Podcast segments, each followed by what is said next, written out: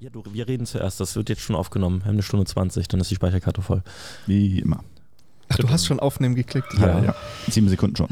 Gut, dann sind wir schon wieder zurück und ihr werdet es ja sowieso im Namen lesen. Wir haben mal wieder ein paar Gäste bei uns und zwar zwei Gäste diesmal wieder. Wir haben einige Themen ähm, ja, vor, über die wir heute sprechen werden, aber zuallererst natürlich, wie immer, das wunderschöne Intro. Auf genau.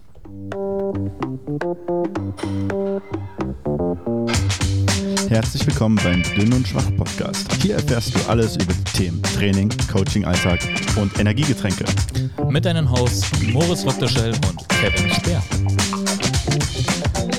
Ja, sogar mal eine kreative Ich wollte Abwandlung. gerade sagen, ich bin, ich bin positiv äh, beeindruckt. Sehr, sehr schön. Ja, Jonas hat mich da äh, damals sehr bei inspiriert mit den Energiegetränken. Finde ich irgendwie besser als Energy Drinks. Ich glaube, der hat immer noch einen Koffeinschock seit der Folge. War ja sein erster Das hat Energy er immer Drink noch nicht damals. abgebaut wahrscheinlich. Ja. Ich glaube auch nicht. Ja. Ja. herzlich willkommen zurück zu Folge Nummer 26. Ihr versucht das jetzt äh, ab jetzt zu übernehmen, weil du dir die Folgennummer nicht merken Richtig, kannst. richtig. Ähm, wie geht's dir, Moritz? Vorweg. Mir geht's gut. Wie schaut's bei dir aus? Ich kann mich nicht beschweren und deshalb, denke ich mal, geben wir das Wort an unsere Gäste.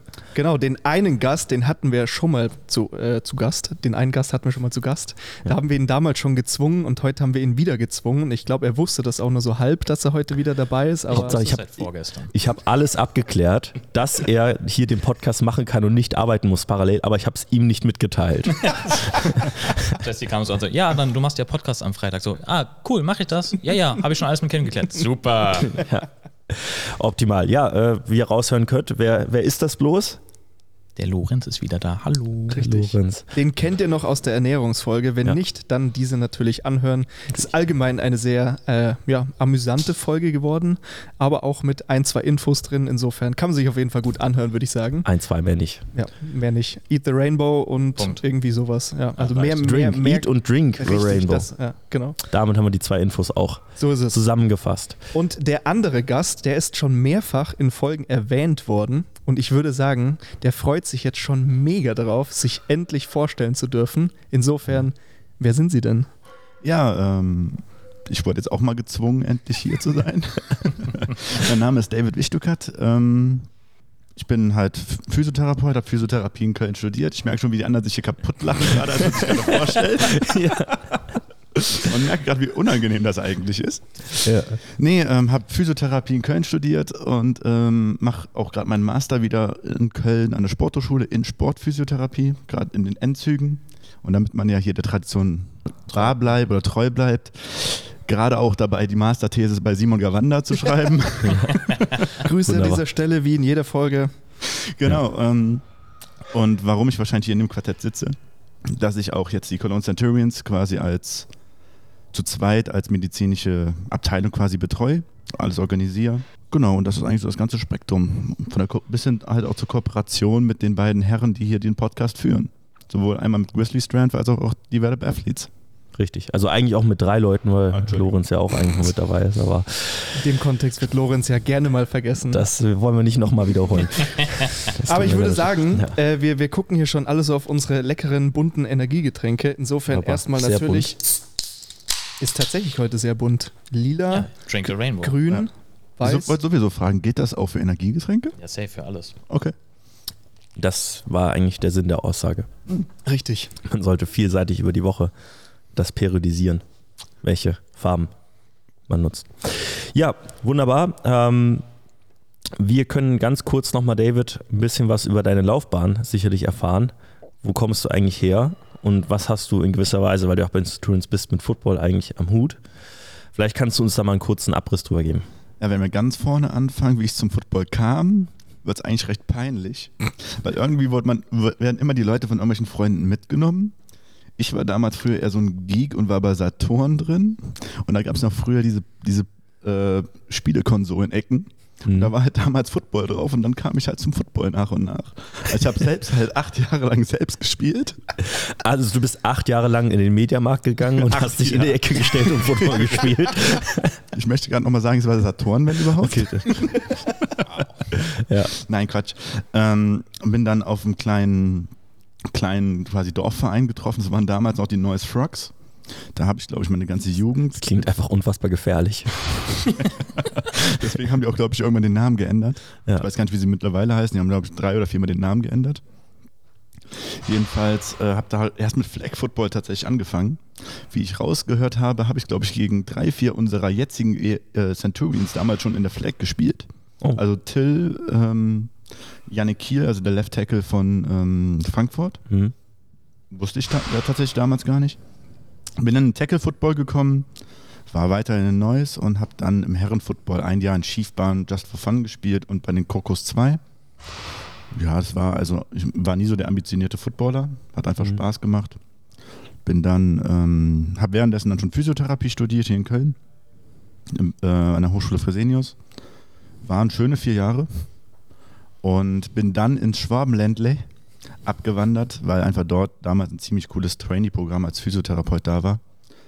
Und nach und nach, in, gerade in der Corona-Krise, habe ich halt die Chance gesehen, relativ einfach wieder nach Köln zu kommen.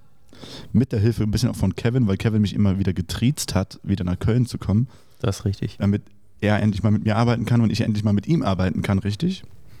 Ja, Ja. und letztendlich ähm, sind wir dann, oder bin ich ja mit euch dann die Kooperation hier im Rhein-Gym eingegangen, da ich mich einerseits um die Powerlifter von Moritz kümmere, beziehungsweise auch ein paar Footballer von ihm.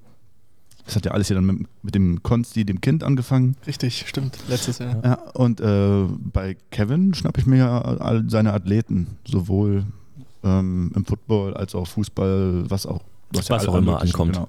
Ja. Und mittlerweile hat Kevin mich ja dank seiner Güte mit zu den Centurions verwiesen, wo ich immer sehr dankbar für bin. Und da übernehme ich jetzt quasi äh, Organisation, Management, alles, was medizinisch ist und Ja. koordiniere all die Termine. Ich wusste ja, dass ich mich auf dich verlassen kann. Deshalb habe ich dich auch mit dazu geholt. Schleimer. Musste nochmal gesagt werden für die Kooperation. Nein, aber äh, ich denke, das gibt einen äh, ganz guten Abriss darüber, äh, was für einen Lebenslauf du eigentlich schon hinter dich gebracht hast mit äh, Thema Physiotherapie.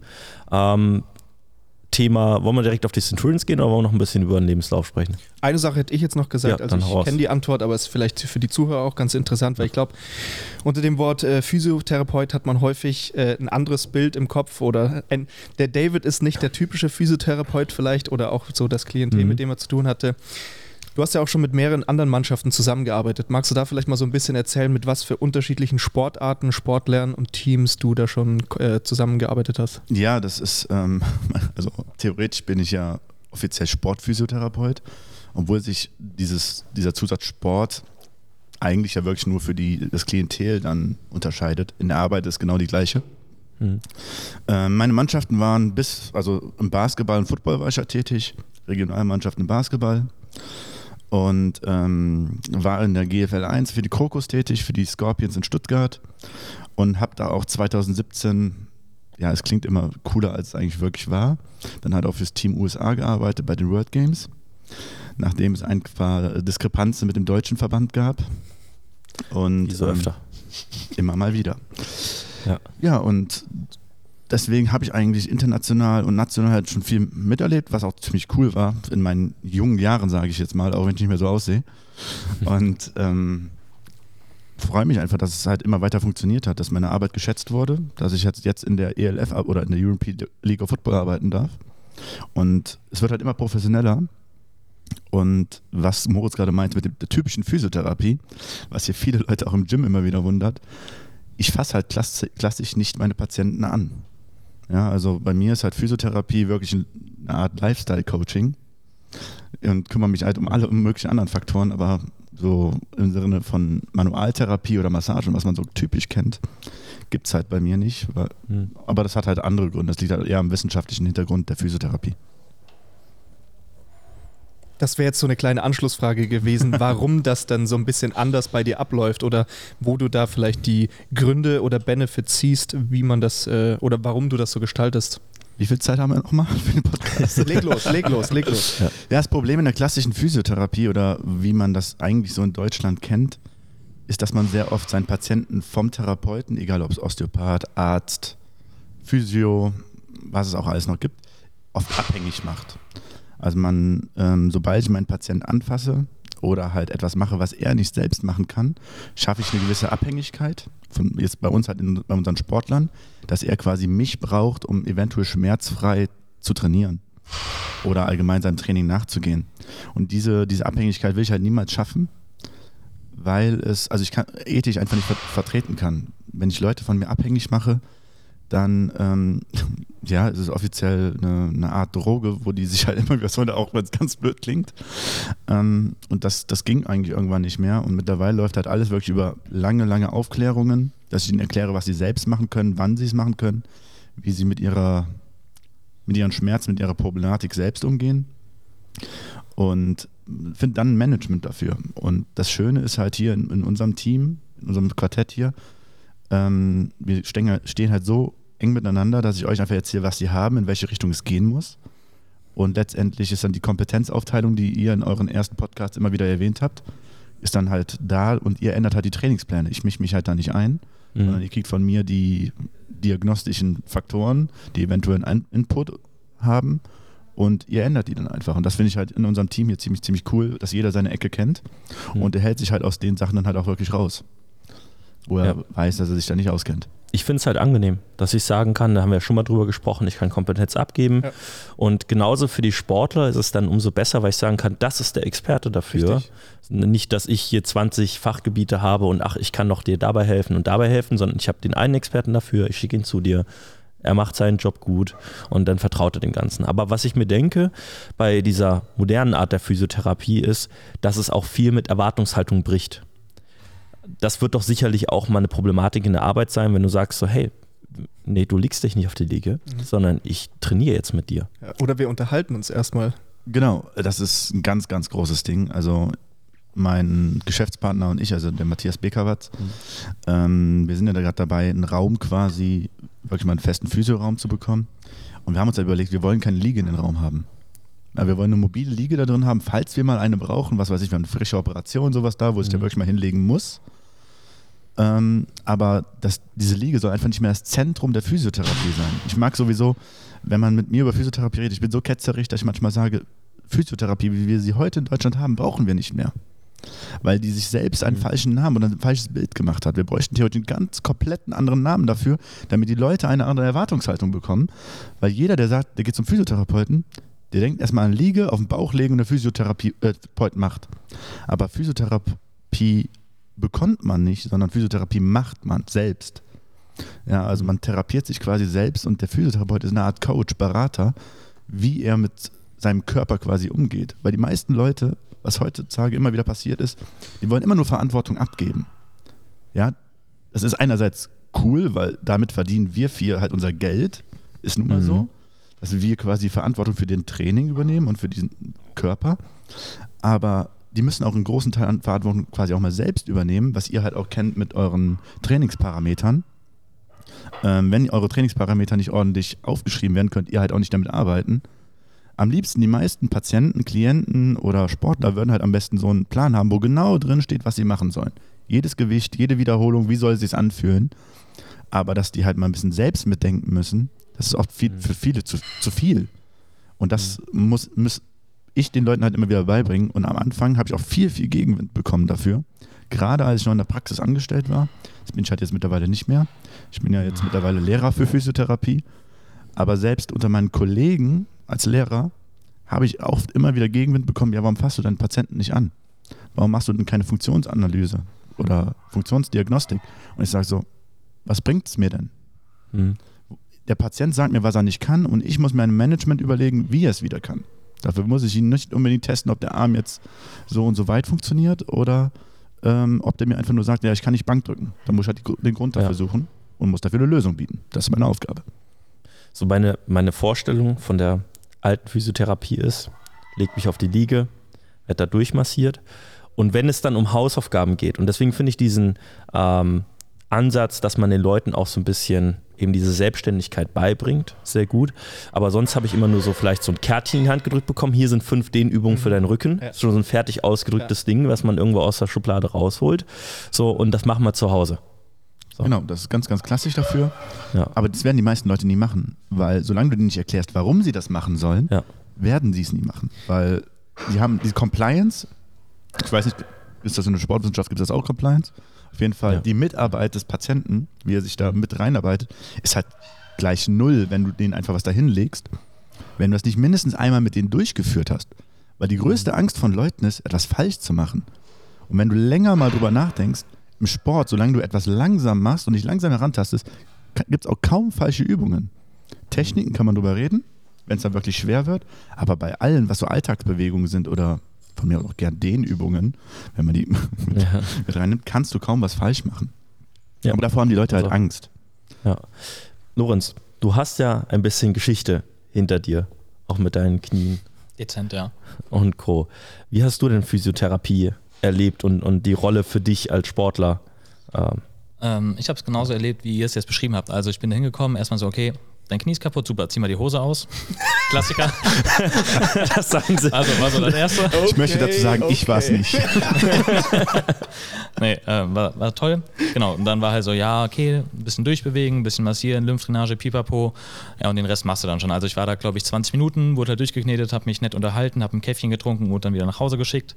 Ähm, weiß jetzt halt nicht, inwiefern er oder mein Physiotherapeut von damals anders mit mir gehandelt hätte, hätte ich nicht gesagt, okay, komm aus der Sportwissenschaft, mach dies und mach das. Ähm, ja, von daher kann ich nicht sagen, wie gesagt, ob er mich anders behandelt hätte, wenn ich einen, keine Ahnung, ohne jetzt böse zu sein, Informatiker wäre oder so, der halt sich nicht mit seinem Körper auseinandersetzt oder halt weiß, was man machen müsste.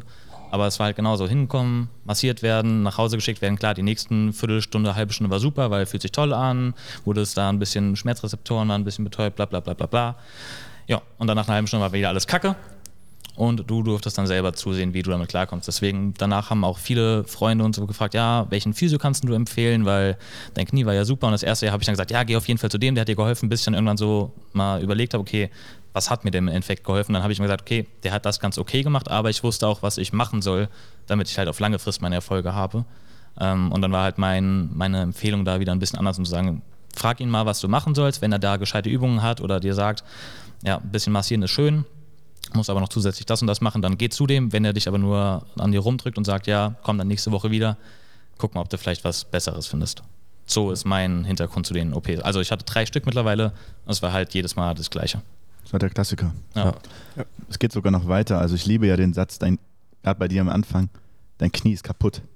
Das ist, das, du gehst zu einem Physiotherapeuten, jetzt bei, bei dir eine OP im Hintergrund, du hast ein bisschen Schulter, ein bisschen Hüfte und denkst dir, komm, gehst mal zum Arzt, hol dir ein Physiorezept und gehst hin. Dann untersuchen die dich komplett, machen alles und erzählen dir dann nach, nachher, dass das, das und das ist alles schlecht. Es geht immer nur schlecht, es ist nie was gut. Und das hasse ich halt auch heute an der Physiotherapie. Man sucht immer nur nach Schwächen, anstatt einfach mal nach den Stärken zu suchen. Das, was gerade so die Australier und die Nieder ah, die Australier sehr, sehr stark lernen, ist halt dieses Motivational Interviewing, die Leute zu animieren, sich selbst zu bewegen oder selbst was zu machen. Und das müssen wir uns halt nochmal immer wieder bewusst machen, das ist genauso wie in der, Sportwissenschaft. Der Körper macht ja alles von selbst. Also eigentlich wird der Körper immer wieder selbst heilen, wenn wir ihm die Möglichkeit dazu geben. Hm. Deswegen, warum muss ich von außen jemanden anfassen, anstatt ihn einfach selbst bewegen zu lassen, dass der Stoffwechsel und der Körper das alles von alleine macht? Weil es hat ja einen Grund, dass dieser Schmerz kommt. Und wenn wirklich Gewebe kaputt sein sollte, das muss ja nicht immer, dann macht, heilt der Körper das ja wieder von allein. Das wäre dumm, wenn das nicht tut. Und dann soll ich auf einmal von außen eine Faszie lösen, massieren, Muskel lösen und was da alles gibt. Es macht halt einfach biologisch gar keinen Sinn, Mhm. dass es da nachher einen Fortschritt gibt. Ja, berichtige mich, wenn ich falsch liege, aber ich glaube, dass da, wo wir am meisten Defizit haben, ist beispielsweise bei schweren Verletzungen, wenn es halt vor der Kreuzband und ähnliches geht. Du hast ja typischerweise so acht, neun Monate, bis die Leute zurück aufs Feld äh, kehren. Die ersten drei Monate, das kriegen wir noch ganz gut in der Physiotherapie hin, aber die, das, was danach kommt, Monat drei, vier, wo sie selbstständig wieder trainieren können, da fehlt dann einfach die Betreuung und äh, die äh, quasi die Trainingstherapie. Noch schlimmer, sogar ab Tag Null ist die Therapie in Deutschland so großen Teil schlecht, weil viele Physiotherapeuten haben Angst, mit operierten Leuten zu trainieren. Und ich rede nicht davon, gerade ein frisches Kreuzband zu trainieren. Ja, also natürlich, das Ding muss erstmal steif sein, weil das einheilen muss. Aber Restkörpertraining, wie viele Physiotherapeuten davor zurückschrecken, die Leute, wenn die ein Kreuzband bekommen, Oberkörper trainieren zu lassen. Hm. Ich habe hier mein erstes Kreuzband in Rheingym gehabt und hatte ja nie eine Liege hier. Und er hat mich komisch angeguckt, als ich gesagt habe, ja okay, jetzt gibt es ein Restkörpertraining, wir trainieren jetzt. Er hat erstmal große Augen bekommen, weil er Angst hatte und dann habe ich ihm alles erklärt, hey, wir haben ganz viele, viele Vorteile, wenn du deinen restlichen Körper trainierst. Allein schon dein Hormonstatus, dein Puls, Stoffwechsel und so weiter. Und es macht einfach kaum ein Physiotherapeut in Deutschland Restkörpertraining. Und das habe ich halt damals gerade ganz stark in Stuttgart gelernt. Egal was er hatte, man konnte immer den restlichen Körper trainieren und es hat immer einen positiven Effekt auf dein, auf dein, ja, auf deine, auch allein schon auf deine Gemütslage, dass du was machst. Aber dann kommen wir zu dem Punkt, den du gerade meintest. Trainingswissenschaften, Sportwissenschaften in der Physiotherapie. Ihr könnt die Hände über den Kopf zusammenschlagen, wenn ihr hört, was in unseren Curricula steht. Was ich meinen Leuten beibringen müsste. Ich bin so froh, dass ich jetzt quasi den Master in der Sportphysiotherapie mache, weil ich sehr, sehr viele gute, interessante Sportwissenschaftler kennengelernt habe und auch durch eure, mit un, in unserer Zusammenarbeit habe ich halt mega viel gelernt. Mhm. Deswegen kann ich das auch jedem Physiotherapeuten nur an der Hand legen, mit guten Sportwissenschaftlern zusammenzuarbeiten, weil das ist erstmal nicht unser Metier und davor haben viele Physios Angst. Und dann gucken die sich ein komisches YouTube-Video an und dann soll das, am, soll das am besten funktionieren danach, was aber meistens halt kein, nicht unbedingt Sinn macht. Mhm. Und aber ab Monat drei hast du absolut recht. Also wenn ich so viele Physiotherapeuten, auch meine jungen Physios, dann gebe ich denen die Aufgaben, mach bitte ein Krafttraining. Und dann das erste, was sie machen, ist dreimal 15, was weiß ich, Beinstrecker. Mhm. Das ist vielleicht mal am Anfang ganz okay, damit man reinkommt. Aber wenn ich ja sage, ja gut, jetzt gehen wir Richtung Maximalkraft, was machst du dann? Ja, dann machen sie auf einmal dreimal 15 Kniebeugen. Und du stehst dann davor und ich so, oh, ich habe noch extra gesagt, Maximalkrafttraining. Wir sind die Definition vorher durchgegangen. Die haben Angst davor, das Knie zu beladen. Mhm. Dass irgendwas kaputt gehen könnte. Also nicht nur die Patienten, sondern auch die Entschuldigung, nee, nee, die Physiotherapeuten haben Ja, genau, aber ja. ich meine, es ist nicht nur der Patient hat nee, ja Angst, nee, sondern die der Therapeut teilweise ja. sogar noch viel mehr, ne? Die Physios haben ganz viel Angst, dass die irgendwas kaputt machen können und nachher werden sie verklagt. Und dann überlegt ja. man darüber nach, was die so im Alltag alles machen. Und dann. Diese, diese Kraftvergleiche zwischen einer Treppe, Treppenstufe runtergehen und ein 50 Kilo Squat, da sind wir ungefähr wieder am gleichen. Eine, eine Treppenstufe runtergehen. Ja. Ich denke da nur an ein Beispiel, dieser, ich glaube Chris Whiteman hieß er, der von der UFC, der den Schienen- und Wadenbeinbruch hatte. Mhm. Ja. Der, da habe ich dir einen Beitrag zugeschickt. Mhm. Eine Woche Post-OP nach Schienen- und Wadenbeinbruch hat er wieder trainiert. Die haben BFR, also Okklusionstraining, am Oberschenkel angesetzt, haben mit dem im Sitzen, haben sie Training gemacht. Die haben ihn, natürlich sind das Möglichkeiten, die muss man erstmal haben. ein Alter G, das heißt Körpergewicht rausgenommen, haben ihn auf ein Laufband gestellt, ist da gegangen ja, aber die haben trainiert. Eine Woche Post-OP nach Schienbeinbruch. Ja, das ist momentan. Das geht. Es tut sich total viel in dieser Reha-Wissenschaften ja. und auch in den Sportwissenschaften. Wir haben ja jetzt gerade, wenn wir ein bisschen auf die ELF auch gleich wieder rüberkommen, ja. unser äh, Concussion-Problem, unser Gehirnerschütterungsproblem. Mhm. Und als ich hier letztens den, diesen Konsensus geschickt habe, also diese, ja, diese Vereinigung, die sich dann über Themen diskutiert, was man machen sollte, da wurde gesagt, dass permanente Symptome bei, nach Gehirnerschütterungen sehr gerne dadurch kommen, durch dauerhafte äh, Pause. Also zu lange Pause können die Symptome anhalten. Mit, das war halt früher so das Typische, was du machst. Du hast eine Gehirnerschütterung, zwei Wochen Pause, bist erstmal komplett raus, mach nichts. Erstmal eine Woche einsperren im Zimmer, Dunkel, Rollladen alles, runter. Genau. Ja. Mittlerweile ist man dabei, leichte aerobe Sachen zu machen, aerobes Training. Und das finde ich halt cool. Das sind Fortschritte, die wir vorher nie hatten. Und vorher hatten wir so viel Angst und mittlerweile merken wir, wir müssen was tun, damit der Körper sich einfach da verbessert. Ja, es gibt ein ganz schönes Paper, ich glaube, das heißt Exercise as a Polypill. Das ist, keine Ahnung, 30 Seiten lang, wo sie einfach nur alle Funktionen von Training und von Sport aufbrechen in Bezug auf Therapie und Co. Das ist das beste Medikament, was du einem verschreiben kannst, ist einfach Training. Ist es? Es wird es aber, ich schätze mal, in den nächsten 25 Jahren in Deutschland nicht wirklich durchsetzen, weil wir einfach zu starke Lobbys in der Pharma haben. Das ist die erste oder zweitstärkste Lobby Deutschlands neben der Autoindustrie die wird sich immer durchsetzen. Also wenn ihr so ein paar Geschichten aus der Pharma hört, dann wird, wird euch übel, weil die Pharmaindustrie kann quasi ihre eigenen Patienten rekrutieren. Ich glaube 2003, 2004 haben die halt einfach entschieden, dass Bluthochdruck ab 130 äh, Millimeter Hg ist.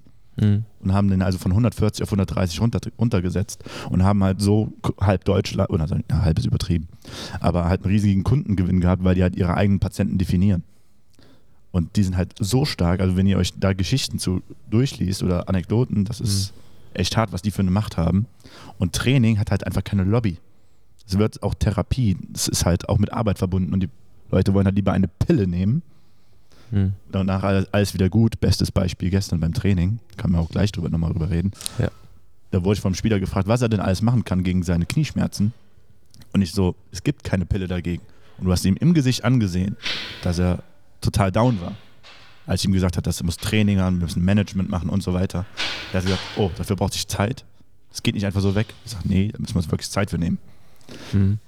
Das für eine Erwartungshaltung immer ist. Aber, aber wie du es halt vorhin schon gesagt hast, das ist halt so der Stand von auch der Physiotherapie oder auch was Lorenz meinte, wenn man eben irgendwas hat. Also ich hatte zum Beispiel früher immer wieder mal was an der Schulter gehabt und ähm, da war es halt auch immer so, die, ich habe das dann halt so kennengelernt, man legt sich auf die Liege und dann wird da halt irgendwie die Brust, der Bizeps und sonst was äh, massiert und dann sagen die, ja die Brust ist voll verkürzt und der Bizeps ist voll verkürzt und keine Ahnung, so ein Zeug und wenn man dann halt wieder hingeht, dann weiß ja schon, was passiert und das ist dann halt so diese Erwartungshaltung, so oh jetzt tut mir was weh, jetzt gehe ich da hin und dann werde ich repariert, so nach dem Motto. Absolut. Und dann kommen wir allein schon wieder zu dem Thema, wer weiß denn heutzutage, ob es eine Verkürzung gibt oder nicht.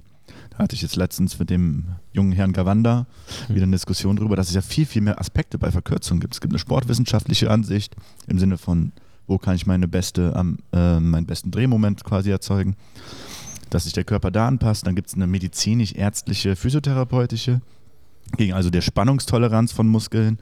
Und das beachtet man alles nicht. In der Schule, wo ich arbeite, ist eine Verkürzung, ein Muskel ist wirklich strukturell verkürzt. Also die bringen Sachen falsch bei. Und das ist halt schwierig. Wie willst du es dann ändern in Deutschland? Mhm. Das Problem ist auch, dann ändere ich das vielleicht in meiner Schule und Ja. bringe denen das anders bei, wie es momentan der Stand ist. Aber 99% der Schulen in Deutschland machen es immer noch. Ja. Immer noch so. Wenn ich Glück habe, vielleicht weniger. Ja. Und dann kommen sie in eine Praxis, wo denen dann wieder was anderes erzählt Richtig, wird. Oder ein richtig. Praktikum oder ähnlichem. Ja, und das Problem ist dann, nämlich ein ganz dickes, du darfst ja deinen Chef nicht anzweifeln. Mhm. Also ich habe so oft, muss ich Lehrgeld bezahlen, als ich gesagt habe, hör mal Chef, so und so ist es mittlerweile in der Wissenschaft. Und dann sagt, dann war der angepisst und ich habe erstmal nicht verstanden, verstanden, warum. Aber klar, wenn er 30 Jahre lang das so Ja. macht, dann habe ich ihn quasi angezweifelt, also beziehungsweise seine 30 Jahre Erfahrung angezweifelt, dass er 30 Jahre lang was falsch gemacht hat. Und das ist ja noch stärker dann in der Medizin, in der Chirurgie. Da muss man jetzt gar nicht mit anfangen, weil das ist ja noch Handwerk. Da darf man ja seinen Meister gar nicht an, anzweifeln. Auf gar keinen Fall. So, Physiotherapie haben wir schon mal ordentlich Ich glaub- ich glaub, angeteasert. der David geteasert. Könnte, ich wollte gerade sagen, ich Ja. glaube, der David könnte uns da jetzt noch acht Stunden äh, Dinge erzählen. Achteinhalb. Und, ja, oh, acht, okay, gut. Ja. Ja, leiten wir um. Wir, Mhm. Ihr hattet ja vorhin schon angesprochen, das große Thema ELF und wir sind ja auch schon, beziehungsweise ihr seid ja auch schon in der Saison drin. Es gab die ersten Spiele. Insofern vielleicht zuallererst mal, was sind denn eure Rollen innerhalb des Teams? Wer seid ihr da und wie waren so die ersten Erfahrungen? Muss ich jetzt anfangen? Ja, du darfst anfangen. Dann Ja. lassen wir Lorenz anfangen. Verdammt, ich dachte, ich kann das abtreten. Ähm, ja, also Kevin und ich haben so ziemlich den gleichen Job da. Athletiktrainer ist die Beschreibung. Ähm, Der Stretch and Conditioning Guy. der Stretch und Conditioning, genau. Wir vor den Trainingseinheiten äh, machen wir sicher, dass die schön gedehnt sind, Muskeln verlängern, dass sie sich ja nichts reißen, weil das ist die einzige Lösung, die es Ja. dafür gibt. Das ist zumindest die Ansicht von manchen, ähm, die ich jetzt namentlich nicht nennen möchte. Äh, aber gut, genau. Also wir sind jetzt in der Saison primär dafür zuständig, einfach das Warm-up zu leiten, zu gucken, ähm, dass die da gut durchs Training kommen. Ähm, Trainingssessions so im Gym gibt es jetzt leider nicht mehr. Die hatten wir in der Preseason noch, die leider sehr kurz war. Da hatten wir die Jungs hier im Gym, haben da versucht, in der bestmöglichen, also in der kurzen Zeit das Bestmögliche rauszuholen. Ähm, Kraftwerte konnten wir halt nicht großartig nach vorne pushen, aber es ging halt primär darum, äh, Versetz äh, Verletzungs, ja, verletzungsresistenter zu werden. Ja. Ähm, ja, momentan, wie gesagt, eher zur Betreuung dabei. Beim Spielfeld sind wir meistens die Vollpfosten, die komplett an der Seite ausrasten, sich gegenseitig die Hände brechen, rumschreien. Der hat mir fast die Hand gebrochen letztes Wochenende. Genau, also Wirklich. einfach, es ist halt nicht nur dafür da, dass wir die körperlich fit kriegen, sondern auch einfach irgendwie bei Laune halt mental unterstützen, wenn irgendwie mal ein Play schief lief. Ähm, Coaches sind halt dann ein bisschen anders. Ich meine, ich habe ähm, selber Football gespielt. Ich weiß, die Coaches sehen dann andere Aspekte ja. Wir sind dafür da, dann die Leute aufzubauen und sagen, ey komm, nächstes Play easy, war jetzt nicht dein Fehler, das und das, vielleicht das nächste Mal besser machen, alles cool. Ähm, ja, gucken dann ein bisschen bei den Auswärtsreisen, dass sie sich nicht komplett daneben benehmen, dass sie sich bewegen zwischen- in den Busfahrten, während den Pausen, dass sie jetzt nicht unbedingt abends äh, irgendeinen Schiss essen oder noch unterwegs sind und ein Bierchen Sondern trinken. nur McDonalds. genau, nur McDonalds, weil das ist das Einzige, was hilft. Gut. Mein Chat Ococino hat das schon gemacht. Ähm, das wird schon richtig sein, wenn der so ausgesprochen wird. Wie heißt der? Okocinko. Schon besser. Danke. Ja. Ich wusste auch irgendwas. wird- Egal. Ähm, genau, das ist so unsere Aufgabe und ja, wir haben auf jeden Fall beide richtig Bock auf die Offseason, sofern wir da noch beim Team Ja. sind, wovon ich aber doch sehr stark ausgehe. Ihr drei. Wir drei. Ja, Natürlich. Sorry, wenn ich jetzt von wir Ja. spreche, ähm, meine ich immer uns drei natürlich. Äh, weil dann beginnt unsere Hauptaufgabe, die Jungs auf die nächste Saison vorzubereiten. Ähm, Im Amerikanischen sagt man schön, ein Headcoach ist über die Football-Saison der Headcoach, in der Offseason ist es der Athletiktrainer. Dementsprechend werden die Jungs. Darauf dann, hoffen wir, Genau, dass, das- dass das auch so umgesetzt wird. Ja. Genau, äh, genau, das wird dann noch auf uns zukommen. Nachdem wir natürlich die European League of Football gewonnen haben, selbstverständlich. Ja. Ähm, ja, das ist so grob zusammengefasst, wenn ich nicht irgendwas Großes vergessen habe, aber das kann Kevin sicherlich gleich noch auffrischen ähm, zu unserer Ja. Aufgabe momentan. Ja, grundlegend fasst das sehr gut zusammen. Also wir sind jetzt halt, ich sag mal so, unsere Rolle ist jetzt nicht die größte in Season. Das ist jetzt einfach so. Das ist einmal geschuldet eben durch die kurze Vorbereitung, die wir hatten, B durch die Bedingungen, die jetzt einfach da sind. Ähm, wir sind unterstützend da, wir unterstützen da, wo wir können. Ich denke insbesondere in dem Aspekt, ähm, beratend einmal für die Jungs zur Seite zu stehen, sei es für die Trainingsplanung, sei es, wie soll ich die Woche angehen, was soll ich ändern oder ich habe jetzt die und die Problematik mit der Schulter, was kann ich noch für die Beine machen, vielleicht diese Woche oder ne, da können wir ein bisschen zusammen in der Zusammenarbeit mit David eben ähm, den Jungs helfen, aber natürlich haben wir jetzt eben nicht die größte Rolle. Aber da halt kam letztendlich genau David ins Spiel, nämlich der andere David, Double D, David Drain, unser General Manager, äh, der ähm, hatte nämlich gefragt nach einem Physiotherapeuten, den er für die Saison braucht. Und dann wusste ich, ich brauche den Single D, den David Stuttgart. Setzt sich durch, so Ja. gut. ähm, nee, ich brauche David äh, dafür unbedingt, weil ich wusste, dass wir halt eben zusammenarbeiten können und dass es überhaupt keine Probleme macht. Und ähm, genauso ist es halt eben gekommen. Er ist zum Glück dann auch wirklich der Physiotherapeut, beziehungsweise der medizinische Leiter, kann man fast schon sagen, ähm, des Vereins geworden oder der Mannschaft. Und ja, David, erzähl doch, wie ging es dann mit dir weiter?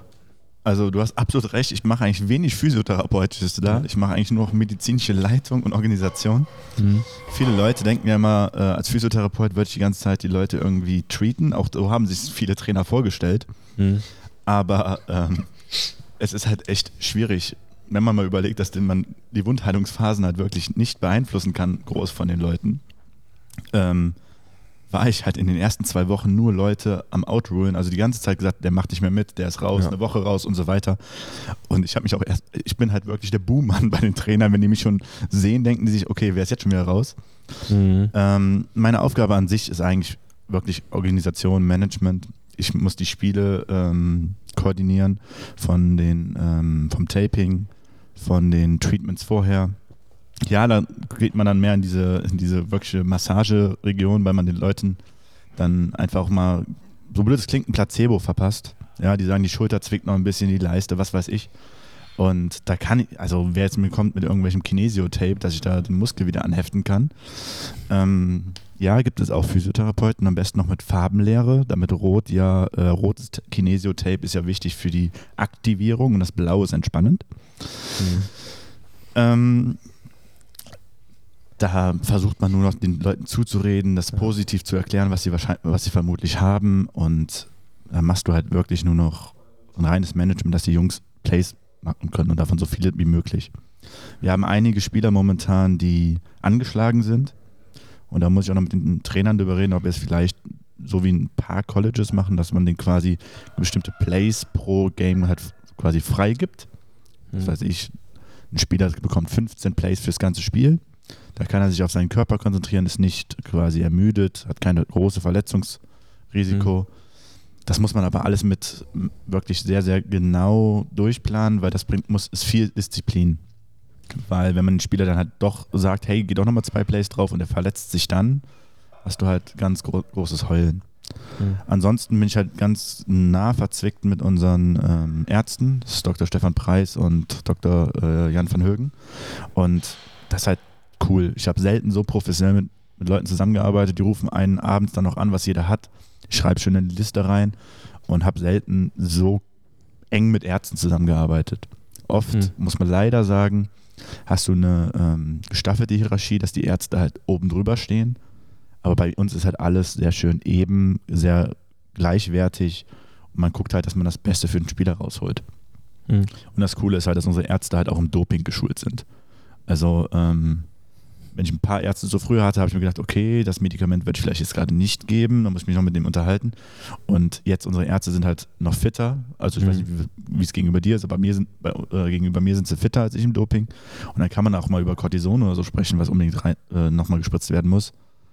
Und dann wissen die halt, nach fünf Tagen ist das wieder clean, dann ist alles okay. Hm. Und das ist halt einfach, das macht wieder diese Kompetenzaufteilung, die du meinst. Ich kann mich entspannen, weiß, dass der andere einen guten Job macht. Bei euch Ja. so und bei unseren Ärzten. Musst du mal rausheben, du sprichst nicht mit denen über Doping, wie man das am besten verdecken kann und Nein, nein, Sondern nein, nein, nein. die wissen, Anti-Doping. Genau. Aus, aus der Sicht sehen sie es. Genau. Ja, wunderbar. Nee, aber das war mir auch sehr, sehr wichtig, äh, dass man da eben ähm, eine relativ flache Hierarchie hat, die Kompetenzen abgeben kann und dies immer an die nächste Person eben weiterreichen kann. Und genauso läuft's. Der Doktor gibt dir die Liste. Wir haben die freien Termine montags, wo die Jungs einfach hinkommen können nach dem Spieltag. Danach werden sie zu dir geschickt und von dir kommen sie zu mir. Und so einfach läuft's. Das, Genau. ist, das ist genau der Ablauf, den du dir immer wünschst und der mit unseren Möglichkeiten, die wir jetzt haben, oder wir versuchen mit unseren Möglichkeiten, die wir haben, das so gut es geht, ausnutzen. Dass wir jetzt eine Verletztenzahl haben, die natürlich jetzt momentan nicht niedrig ist, ist sicherlich der Situation einfach der Saison geschuldet. Also ich glaube, dass von dem Management der Athleten und Co. Ähm, es kaum anders zu erwarten war, sowohl in, in ELF, GFL, was, was für eine Liga jetzt auch spielt.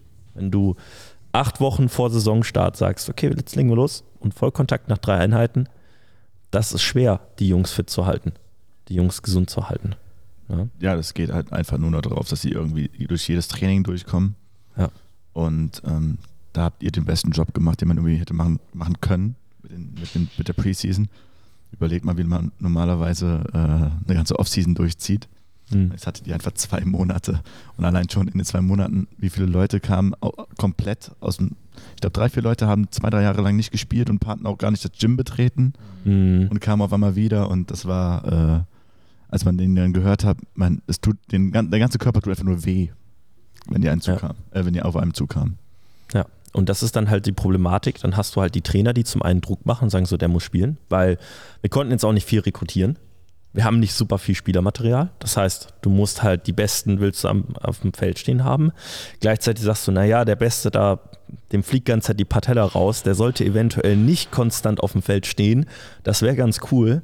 So, da kommt man halt in gewisse Problematiken rein. Und wo es jetzt in der ersten Saison natürlich nicht alles perfekt und rund läuft. Ne? Laut dem Spieler war es die Fibula, die dauernd rausgeflogen ist. Ja.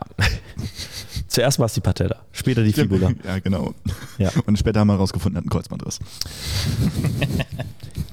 Ich, ich weiß nicht, ob ich lachen soll. Es war echt keine Sternstunde für uns alle. Aber Nee. es ging ja alles, es war ja nicht schmerzhaft oder so. Es, er war einfach immer nur wieder blockiert. Das war Ja, echt eine Aktion. So interessant, aber es ist Football. Das ist Football, ja. Ja. Was mir gerade so auffällt, ist, wir sind hier mit drei Ex-Footballern da und der Einzige, der noch nie selbst gespielt hat, ist unser Kevin Speer. Naja, ich habe ja mal dreimal beim, so beim Training habe ich mal so, so ein, zwei Raps mitgemacht. Als was? Flag Football? Ich habe einmal äh, gegenüber dem Marc, Den Marc Dennis Vogt habe ich gestanden als DB. Bist Ja. du auch mitgelaufen oder nur stand Ja. stehen geblieben? Ich bin mitgelaufen. Ja, der Typ ist aber schon anderthalb Köpfe größer als ich und dann, ja, da war nichts zu machen. Natürlich. Sag das mal den DBs. Die sind meistens kleiner als die Receiver. Ja, nein, darüber reden wir nicht. Wir reden nicht über meine Footballkarriere, die es nicht gibt. Doch, klar, ich habe Flag Football gespielt in den USA. Im Auslandssemester. Wusste ich doch. Ich habe einen Touchdown gefangen, ich habe eine Interception gefangen, Ich glaube, du hast mir sogar ein Video mal davon geschickt. habe ich. Ja, Boah, das war genial. mein Touchdown, den ich gefangen habe, unglaublich. So einen schönen Fade nach. Unglaublich. Okay, also Kevin hatte auch eine Footballkarriere. Natürlich. Das Akzeptiere haben wir jetzt damit auch geklärt. Gut. Ja, Footballkarriere. Ihr hattet auch schon die ersten Spiele. Es gab ja zwei Spiele, wenn ich das richtig im Kopf habe. Ähm, Lorenz, äh, David, ihr wart ja auch sowohl jetzt im Ausland mit dabei als auch in Köln. Wollt ihr da so ein bisschen erzählen, wie da so die Abläufe waren, wie die Erfahrung für euch war, wie das alles so ablief? Lorenz, möchtest du mal ruhig über die Busfahrt reden? Über die wunderschöne 13-Stunden-Busfahrt nach Breslau. Sehr gerne. Ähm, ja, war schön. Kam zweieinhalb Stunden oder dreieinhalb Stunden später an als geplant. Ähm, ja, hast du den Spielern halt auch angemerkt, waren alle platt. Irgendwie um halb zwei nachts im Hotel anzukommen und am nächsten Tag weiß um 18 Uhr ist ein Spiel, ist jetzt echt nicht so cool. Ähm, wir haben nur gehört, unserer Bu unser Bus war der etwas ruhigere. Ich will nicht wissen, was in dem anderen dann abging. ähm, ja, war sehr entspannt. Ich weiß nicht, ähm, wenn sich jeder noch so an die Klassenfahrten in, erinnern kann, waren damals schon die Sitzbänke nicht so die breitesten. Umso älter man wird und umso schwerer man wird, auch wenn das bei uns nicht so der Fall ist mit dem Schwersein, ähm, werden die Bänke auf jeden Fall nicht breiter, sage ich mal. Also es sind auch keine angenehmen 13 Stunden. Manche haben sich dann auf den Flur gelegt, ähm, um sich irgendwie ein bisschen lang zu machen. Äh, in den Pausen, ja, wie gesagt, eine Aufgabe so rumzugehen, hier beweg dich mal, setz dich nicht wieder hin, sondern steh von mir aus, beweg dich, lauf zur Toilette, lauf zurück, lauf nochmal zur Toilette, auch wenn du nicht musst. Mach einfach irgendwas, um einfach in Bewegung zu kommen. Ähm, ja, war auf jeden Fall, war auf jeden Fall eine Erfahrung wert, keine Frage. Muss jetzt aber nicht nochmal sein. Das Interessante war ja auch, Breslau ist von hier 850 Kilometer entfernt, Barcelona 1100, beziehungsweise glaube ich 1000. Warum sind wir nicht geflogen? Ja. ja, Also musst du sozusagen nach Barcelona fliegen wir für Ja, die genau. Zuhörer. Ähm, ja, das äh, war sicherlich keine leichte Busreise für euch. Ich, Es war hart, also selbst für uns im Staff hast du halt, Ja. auch wenn ich nicht spielen musste, ich war platt, ich war einfach kaputt nach Ah. den 13 Mhm. Stunden. Und dann nächsten Tag wenigstens, also meiner Meinung nach, das Frühstück war top. Schön Hash Browns, äh, Pancakes, Obst, alles, was du hatte, äh, alles, was du möchtest. Ja, hat aber trotzdem irgendwie nicht ausgereicht bei manchen Spielern. Ähm, die waren dann doch ziemlich platt noch beim Spiel an sich. Aber gut, ich kenne es auch sowieso ganz anders aus meinem Verein, da möchte ich jetzt aber nicht näher drauf eingehen. Ähm, Ich glaube, alles das kennt jeder anders. ja. Wobei, also, ich meine, wir sind zum Beispiel auch, wenn wir aus der Mitte Deutschlands ins Allgäu gefahren sind, wir am selben Tag morgens um sechs losgefahren. Manche Mannschaften fahren halt am Tag davor und übernachten dann zumindest eine Nacht, was schon mal ganz schön wäre. Von daher war es für mich generell eine sehr geile Erfahrung. Das Hotel war gut, ähm, jeder hatte nur ein Doppelzimmer, also war nicht irgendwie Jugendherberge, sondern war schon gehobene Klasse, nenne ich es jetzt einfach mal. Also das Drumherum hat auf jeden Fall gepasst und dann auch nicht direkt nach dem Spiel zurückgefahren, sondern noch eine Nacht da geschlafen, dass die Jungs sich entspannt ausruhen können und dann, ja, 13 Stunden halt wieder zurück, waren auch nicht so toll, aber lieber mit einer Nacht geschlafen als direkt in den Bus. Das war so das Breslau-Spiel aus meiner Sicht. Ähm, die Bedingungen waren halt generell nicht so geil, waren irgendwie gefühlt, glaube ich, 35 Grad. Erste Hälfte standen die halt voll in der Sonne, ohne Schatten, weil Zelte dürfen nicht aufgebaut werden. Aufgrund Ähm, des TV-Spiels ist komplett genau. verboten, müssen alle quasi visible sein. Ja, also war einfach ja, keine guten Vor ähm, Voraussetzungen für ein gutes Spiel, sage ich mal einfach. Aber auch im Stadion selber war an sich alles ganz geil mit Einlaufen und äh, Cheerleader, bla bla bla. War auf jeden Fall schon ein ganz anderes Niveau als GFL. Sage ich jetzt einfach Darf so. auch sagen? Darf, darf, darf ich das jetzt? Aber Ja. habt ihr, sowohl in Polen oder auch jetzt in Köln, wo ich dabei war, habt ihr irgendwas vom TV-Spiel mitbekommen? Ich meine, es lief ja beide, waren im Fernsehen ausgestrahlt. Hat sich das irgendwie anders angefühlt? Hat man was davon mitbekommen, wirklich? Also manchmal hat man sich gefragt, warum das Spiel nicht weitergeht und dann hast du so nach 10 Sekunden gecheckt, ach okay, TV-Werbung gerade. Ähm, gerade bei Ja. unserem, unserem Spiel in Köln war das. Und das braucht kurz eine Sekunde. Ansonsten Nichts. nichts. Gar nichts. Außer vielleicht der verrückt. Kameramann bei uns in der, Side, in der Teamzone, wenn man sich überlegt, welche Worte man gerade nutzt. Ja, Ähm, dann denke ich dann so an ein paar Dinge, die von Coaches gesagt wurden. Und dann dachte ich mir im Nachhinein, habe ich gesehen, dass dieses wirklich äh, ins Huddle gegangen ist und dass er aus der Nähe gefilmt hat. Dann dachte ich mir so, oh Gott sei Dank, kein Mikrofon, kein Mikrofon dran, bitte. Aber habt ihr auch gesehen, dass an der, also an der Rand der Teamzone waren nochmal Mikros aufgestellt? Also wir sind eigentlich komplett mic'd. Und, äh, Also hat man eventuell auf Tape A, wie der Lorenz mir fast die Hand gebrochen hat. äh, vermutlich sogar mit beim Sound. Und der zweite, das ist wirklich, dass diese Szene nicht auf Video zu sehen ist, bin ich so dankbar darum, als der Gawanda mich zurückgerufen hat. Hast du die Szene mitbekommen? Wir, Wir erzähl mir mehr. Wir hatten ja eine, eine Teamzone, eine Spielerzone und hatten dann nochmal fünf bis zehn Meter verlängert, wo wir auch mit Physios, wo Trainer und so weiter rein durften. Nur Ja. die Spieler halt eben nicht. So, und der Madre läuft halt, ich weiß nicht, ob es zum Touchdown war, doch zum Touchdown. Ja. Doch, das war dieses ganz lange Die Play. Chance war hoch an dem Tag. Ja. ist zum Touchdown gelaufen, über 70 Yards. Und wir beide an der Seite am Mitrennen, sogar, also eben in diesem Extrabereich, wo die Spieler nicht rein dürfen. Gawanda wusste das nicht. Lorenz ist am Weiterrennen und er nur so zu mir, ey, du darfst da nicht rein. Und ich so bleib halt voll stehen, voller Schreck. Der Mario immer noch nicht in der Endzone, so 20 Meter davor. Ich so voll eingeschüchtert bin halt so langsam zurückgetröppelt und er ist halt noch 15 Meter weiter in die Endzone gelaufen, alle gejubelt und ich bin einfach nur mit Kopf gesenkt zurück wieder in die Spielerzone zurück. Hab gesagt, Simon, ich darf da eigentlich rein, das war kein Problem. Ich bin froh, dass das nicht im Fernsehen ausgestrahlt wurde. Es wurde gerade so rausgeschnitten aus dem Bild. Bist du dir sicher? Hast du es gecheckt?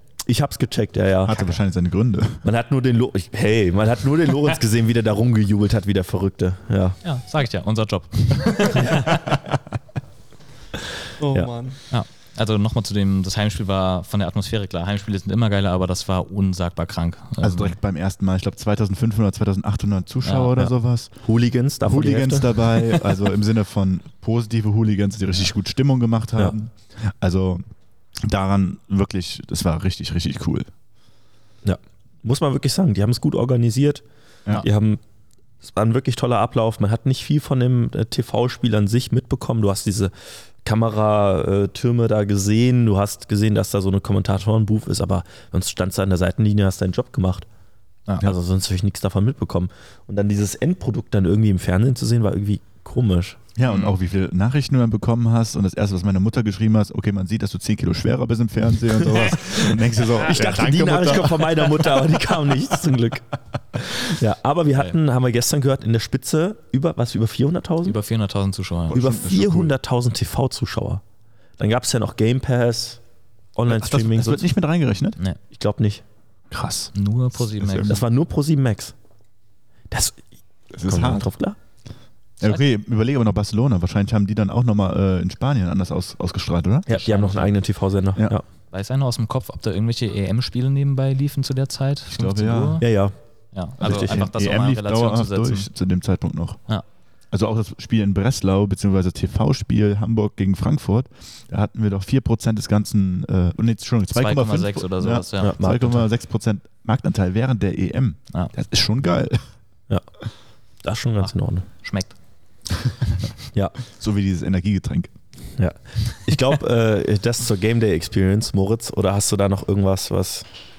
Äh, ach so, ja, ich, ich bin nervös. Das Äh. sehen, die, äh, das sehen die Zuhörer nicht. Ja. ähm, hast du noch was zur Game Day Experience? Was, das klingt doch auf jeden Fall geil. Hast du eigentlich geschaut, Moritz? Äh, ja.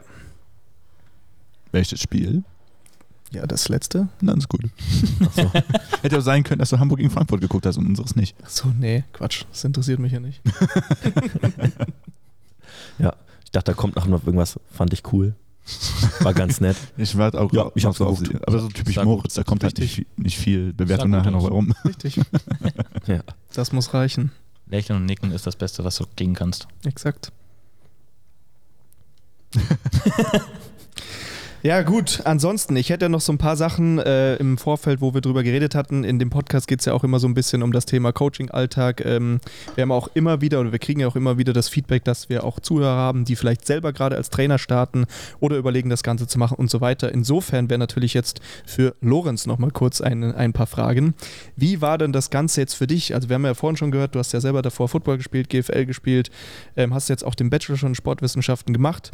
Wie war denn jetzt für dich der Einstieg in das richtige Trainersein sozusagen? Also du bist ja sowohl im Gym als bei Kevin im Online-Personal-Bereich und bei den Centurions, also sehr viel gleichzeitig. Ähm, wie war denn das alles für dich? Ähm, ich muss ganz ehrlich sagen, durch das Praktikum letzten Jahres, ist ja jetzt auch schon ein bisschen her, Mhm. war es gar nicht so neu alles. Klar, das selber Coachen, vor allem das Online-Coachen, war erstmal ungewohnt. Mhm. Klar, Pläne hat man davon schon mal geschrieben, aber dann halt jetzt auch mit einer anderen App einfach, sich damit erstmal zurechtzufinden, also einfach technische Sachen. Und dann einfach dieses, okay, ich schreibe dem Athleten die Pläne, der macht die, der gibt mir Feedback, aber ich sehe nicht, wie er das macht. Das war am Anfang Mhm. immer dieses, okay, macht er alles richtig, tut er sich irgendwo weh? Das war irgendwie, war ich immer sehr, ja, skeptisch und hatte irgendwie Schiss, dass da gleich kommt, ja, hab mir irgendwie Fuß gebrochen beim Step-Up oder was auch immer. Ähm, und da einfach erstmal so eine Ruhe reinzukriegen, okay, der weiß, was er macht. Wenn er Fragen hat, fragt er schon. Ähm, ihr seid immer regelmäßig im, im Kontakt. Das war für mich so das, was ich am meisten lernen musste, würde ich sagen. Einfach dieses Vertrauen, okay, der macht das schon, alles cool. Ähm, ja, muss ich ganz ehrlich sagen. Ansonsten ähm, hier im Rhein-Gym die Classes geben, war Anfang auch so, ja, hi, ich bin, ich bin Lorenz und wir machen jetzt ein bisschen Sport zusammen. Und mittlerweile ist halt so, okay, du kennst die Leute, die Leute kennen dich und dann wird halt auch mal angeschrien, dann wird laut Musik gespielt, dann wird zusammen gelacht, Freude gehabt. Und das finde ich ist irgendwie so, der, so ein ganz geiler Ausgleich, weil einerseits wirklich auf einem schon hohen Level würde ich jetzt einfach mal sagen, Athleten betreuen, sagen, okay, das und das machst du, um dich besser zu machen, die aber in der Ferne zu haben und gleichzeitig aber vor Ort Leute zu haben, die einfach Bock haben, sich zu bewegen, die jetzt nicht unbedingt sagen, ich muss 100 Kilo benchen oder ich habe das und das Ziel, sondern ich will einfach fitter werden, ich habe Bock am Sport Ja. und mit denen geht es dann einfach nur Spaß haben. Ja, Gewichte bewegen, anfeuern, sagen, komm, nimm nochmal ein bisschen mehr Gewicht. Und das hält sich echt ganz gut so die Waage, muss ich sagen. Und das ist eigentlich ziemlich geil. Und mit den Centurions, ähm, ja, fällt immer sehr schwer, muss ich dann doch ehrlich gestehen, an der Sideline nur zu stehen und nicht auf dem Feld. Das kribbelt schon echt jedes Training ziemlich, ziemlich hart in den Füßen. Ähm, aber ja, muss einfach da ein bisschen smart sein mit dem Knie, weil ich da einfach keinen Bock habe, eine vierte OP mir reinzuziehen. Können wir das nicht fit spritzen, David? Ich kenne einen guten Physio. ich glaube, wir brauchen noch einen Linebacker und die Oberarme reichen auf jeden Fall, weil ich glaube, das ist das Einzige. Wie war das nochmal? Du bist der mit, äh, ähm, das Staff-Mitglied mit den größten Oberarmen? Wahrscheinlich aber- auch der, gegenüber den Spielern mit den größten Oberarmen? Das Ja. Mitglied wird ja auch nicht von der NADA kontrolliert, von daher ist ja alles cool. Oha. Okay. Kleiner Hinweis an die NADA. Check das mal. Vielleicht kriege ich da einen Spot und ein Spieler wird nicht getestet. Ähm, Ja. Nee, äh, das ist schon sehr geil. Einfach ähm, jetzt neu nach Köln auch zu kommen. Ich bin jetzt ziemlich genau gestern seit einem halben Jahr in Köln. Ähm, kannte keinen Spieler, da einfach auch ein äh, dickes Dank an Kevin, mich da einfach so mit reinzunehmen. Ähm, dadurch ist mir einfach der Einstieg auch in das Team leichter gefallen, weil Kevin kannte schon einen Großteil der Spieler, hat gesagt, hier, red mal mit dem, der ist ganz cool und einfach nur dabei zu stehen und dann so die Leute kennenzulernen und mittlerweile bist du einfach voll im Team drinne, kannst dich mit jedem unterhalten, jeder kommt auf dich zu, ähm, es fühlt sich einfach, du bist Teil des Teams. Es ist jetzt nicht so, wo ich sage, okay, ich muss Spieler sein, um dabei zu sein, sondern du wirst einfach, ich weiß nicht, kann auch einfach daran liegen, dass wir halt auf den sportlichen Aspekt, auf den Bewegungsaspekt sehr viel Einfluss nehmen. So Coaches sind dann eher, okay, Taktik und das und das besser machen und nur von der Seite gucken. Und wenn ihr zusammen mit dem im Gym sind oder das Aufwärmen einfach mit denen auf dem Platz sind, neben denen sind, ähm, weiß nicht, das schweißt schon irgendwie ganz geil zu, zusammen. Und ähm, ja, es ist einfach auch geil, einfach nicht zu spielen, aber Teil von einem Footballteam zu sein und einfach alles andere mitzunehmen, sich zu freuen mit den Spielern, sich mit denen aufzuregen. Also ist alles gleich wie davor, das, was ich ein bisschen vermisst habe, nur dass ich halt nicht aktiv spiele, sondern halt mich darum kümmere, die bei Laune zu halten, die besser zu machen, fit zu halten. Ähm, ja, so würde ich das alles zusammenfassen. Keine drei Tage Schmerzen zu haben nach jedem Spiel. Naja, das Freuen ist schon anstrengend.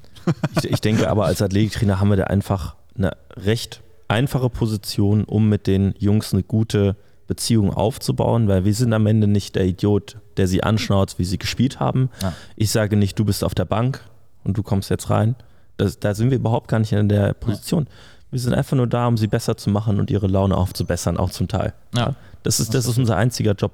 Der Zugang zu den Jungs ist super leicht. Wenn du ihnen helfen willst, wenn du sie supporten willst und sie merken das, geht, sag ich jetzt einfach mal, dann ist es super einfach mit denen klarzukommen und dann freuen die sich darüber und sind dankbar dafür. Ich denke nur dran, als wir das erste Tryout hatten und dann nachmittags kamen die Contract Player, das waren ja dann zu dem Zeitpunkt schon 30, 35 Jungs. So, und dann kamen halt ein paar von den alten Jungs, die ich vor zwei, drei Jahren trainiert hatten, kamen auf zu und meinten so, ey, ich habe im Hygienekonzept gelesen, dass du dabei bist und ich habe mich halt voll darüber gefreut und so. Und das, also mir das Herz auf. Ich war mega happy, weil das halt einfach, also es hat mir super viel bedeutet, dass die Jungs das gesagt haben, dass sie sich darüber gefreut haben und äh, das so glücklicher bin ich jetzt mit den Jungs nochmal zusammenarbeiten zu dürfen. Das macht eine Menge aus. Und ähm, ich denke, dass wenn wir die Chance bekommen, in der Offseason mit denen nochmal intensiver arbeiten zu können, ist, das sind wir nochmal auf einem ganz anderen Stand nächstes Jahr, was Vertrauen, was die Zusammenarbeit und Co. betrifft. Aber grundlegend, du machst halt einfach einen geilen Job, deswegen vertrauen dir die Jungs. Also, das ist Und halt er der hat Punkt. dicke Arme. Das ist, weswegen der eine oder andere Spieler ihn sogar vielleicht ein bisschen zu gut findet. Ich weiß Nein. wen du meinst. Ähm, ja, aber äh, es ist halt einfach so, wenn du dich bemühst, wenn du dich für die Jungs einsetzt und das tust du, das merken die, dann ist der Einstieg halt auch in so einem Team wirklich nicht schwer, muss ich sagen. so blöd sich das anhört, aber Football ist halt, dieser dumme Spruch, Football ist Family, trifft halt einfach komplett zu. Da steht jeder für jeden ein, jeder mag jeden. Es gibt nicht irgendwie Rivalitäten oder hey, du bist kacke. Ist einfach, ja. Kenne ich aus anderen Sportarten ein bisschen anders leider. Und hier kann ich einfach sagen, es passt alles. Naja, außer du bist der Buhmann als Physio oder medizinische Ja. Abteilung und musst wieder einen rauswerfen. Ja. Apropos rauswerfen. Ich Ja. weiß auf jeden Fall, dass das auch der eine oder andere Kulturschock für, für den Spieler war. So, wie, der massiert mich nicht. ja, auf jeden Fall. Boah, ne. Ja, meine Güte. Ja, das Ding ist, wenn du es anfängst, dann stehen da auf einmal 30 Mann bei dir. Ja, Jeder will eine Massage haben. Ja, ja, gut. Hört sich auch gut an. Zum, also ich kann auf jeden Fall sagen, als Mann ist es noch was einfacher, wenn du eine weibliche Physiotherapeutin dabei hast. Äh, dann stehen da auf jeden Fall noch mehr Jungs an. Das ist, ich, das war für mich erstmal, als ich das erste Mal ein Team betreut habe, war meine ähm, Vorgesetzte, also ich hatte eine, eine, eine Physiotherapeutin als Vorgesetzte und die war schon, die, sie war attraktiv, auf jeden Fall. Und wie viele Jungs auf einmal Leistenprobleme hatten, ich so, erst so nach 20 Minuten gecheckt, ah, okay. Das ist schon witzig im ersten Augenblick. Unangenehm. Ja. Ganz unangenehm. Zu mir wollte keiner, war ich auch nicht unbedingt böse War jetzt drüber. nicht gerade ein Kompliment, ne? Aber Ja, Habe ich kein Problem mit, die müssten für sowas nicht zu mir kommen. ich denke, oder hast du noch an Lorenz weitere Fragen?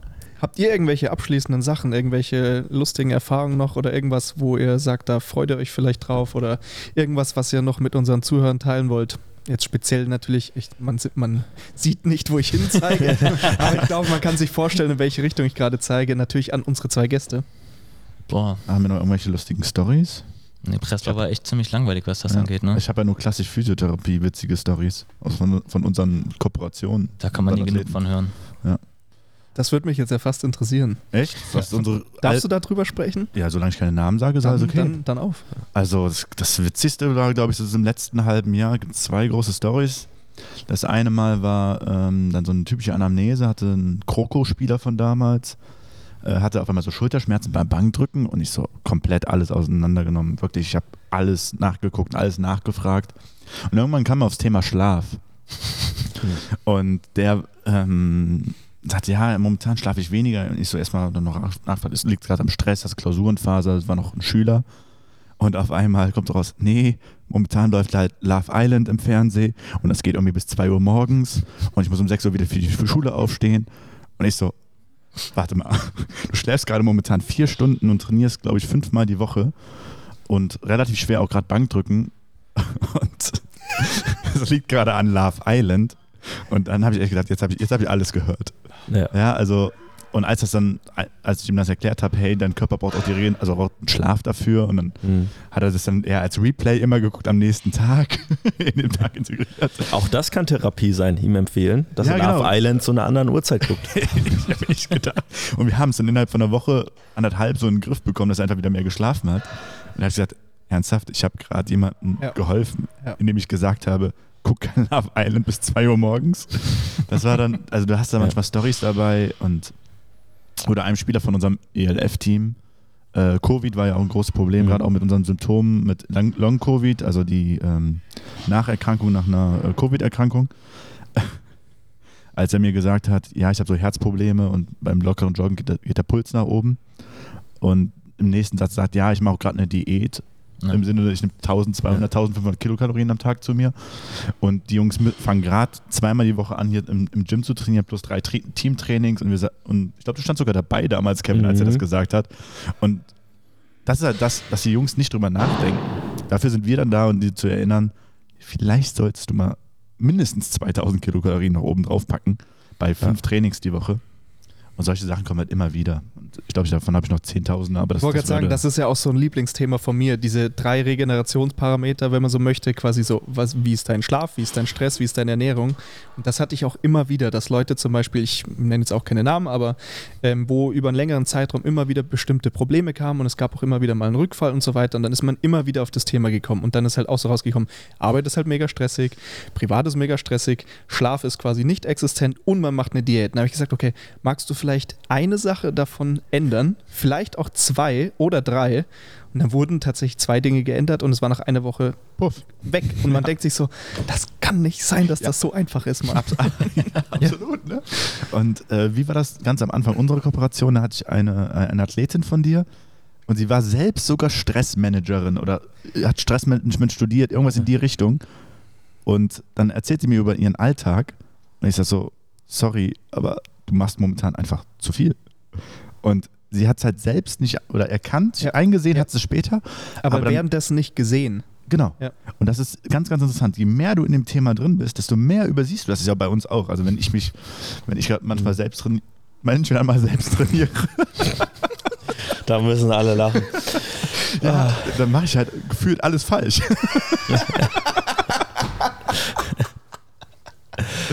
Ja. Das sind immer die Experten auf dem eigenen Gebiet. Ganz So schlimm. Die machen schlimm. immer nur Mist.